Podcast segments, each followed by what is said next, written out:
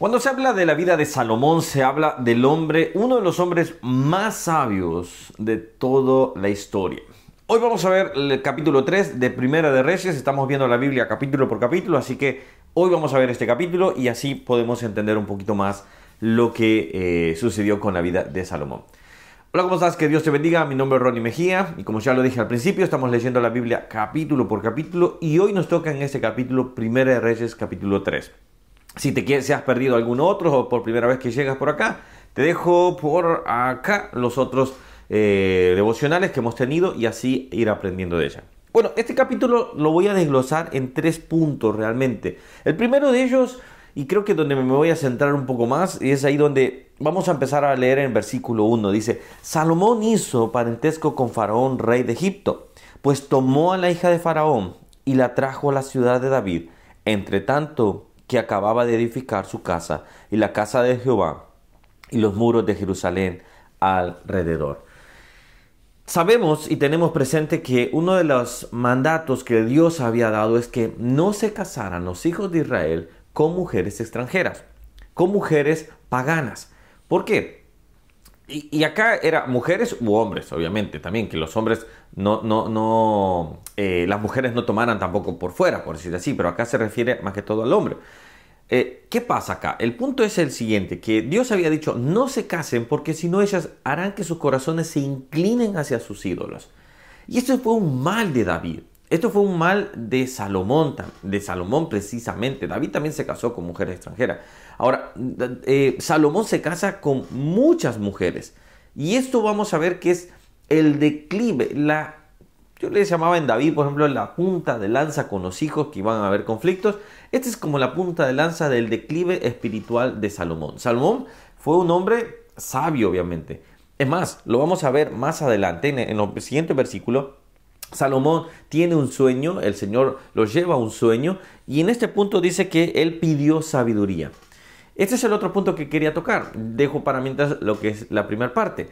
Eh, él, pidió sabiduría, él pidió para poder dirigir mejor. Dice el versículo 9, da pues a tu siervo corazón entendido para juzgar a tu pueblo y para discernir entre lo bueno y lo malo, porque ¿quién podrá gobernar eh, este, este tu pueblo tan grande. Y a Dios le agradó esta solicitud y Dios se la dio. Más adelante vemos, por ejemplo, Dice que en aquel tiempo vinieron dos mujeres rameras y se presentaron delante de él diciéndole que una, eh, las dos todavía habían tenido hijos y una le decía, eh, eh, uno de los niños había muerto y la otra lo había tomado. Y recordamos la historia donde él quería partir, por decirlo así, y ahí se nota el corazón de la verdadera madre. Ahora bien, Salomón pidió sabiduría. Dios se la da. ¿Hay efectos positivos de la sabiduría? Sí, lo vemos ahí en estas historias, por ejemplo. Pero también una de las cosas que Salomón dejó de lado es que su sabiduría le ayudara a guiarse en los caminos correctos. Que Salomón pudiera mantenerse dentro de los caminos que Dios había establecido. Salomón lo olvidó. Salomón obviamente su, corazón se tendió hacia las mujeres. Se tendió para poder eh, buscar una pregunta que yo me hacía en este aspecto es, ¿por qué Salomón, eh, con tanta sabiduría, obviamente, Dios no le... A ver, Dios evitó, ¿por qué Dios no evitó que Salomón se fuera con su pecado? Porque Dios no ha hecho robots, Dios ha hecho seres humanos. Y el ser humano tiene el libre albedrío. Dios le permite que el ser humano tome las decisiones. Hay un versículo que dice, el alma que pecare, esa morirá. Es decisión de uno pecar o no pecar. Es decisión de uno apartarse de los malos caminos o seguir el camino que Dios ha establecido. Salomón pidió sabiduría, pero su sabiduría no le ayudó a darse cuenta que estaba tomando un camino que lo iba a llevar alejado de Dios. Vamos a, terminar de ver la historia de Salomón en un momento y te vas a dar cuenta más adelante, en los capítulos más adelante, te vas a dar cuenta cómo también Salomón se llegó a apartar. Pero una cosa que debemos tener y aprender de todas estas historias es que Dios nos muestra la debilidad del hombre para que nosotros tomemos nuestras mejores decisiones en Cristo Jesús. Es, es en este momento que tú vas a decidir si sigues por ese camino o sigues el camino que Dios ha establecido.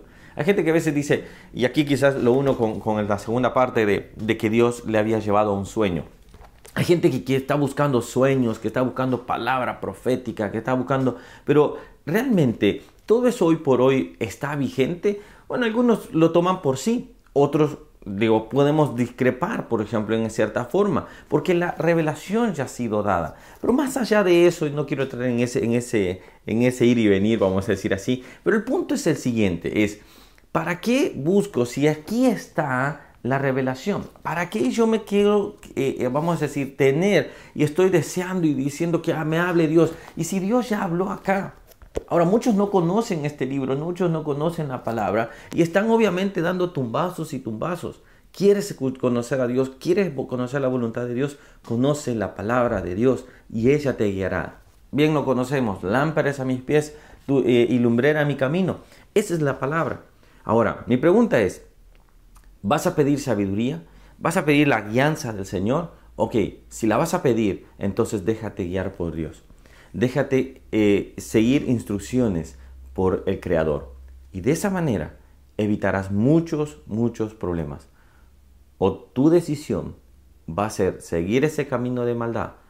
Eso simplemente te, te llevará a un final alejado de Dios. Y como dice la, la Biblia, hay caminos que para el hombre le parecen justos y rectos y su final es de perdición. Entonces mi pregunta es en este momento y termino con esto es, ¿vas a pedir sabiduría? Perfecto. Pero también ten la sabiduría para pedirle a Dios y decirle, Señor, guíame en el camino correcto y no me aparte de ti. Salomón, vamos a estudiar más su, vida y vamos a estarlo viendo aquí por capítulo por capítulo. Bueno, si no te has suscrito a este canal, hazlo por acá y así seguimos contacto de lunes a viernes en este canal para poder aprender de la Biblia capítulo por capítulo. Dios te bendiga, seguimos eh, leyendo y lee este capítulo completo y vas a encontrar otras cosas que pueden bendecir tu vida. Que Dios te bendiga.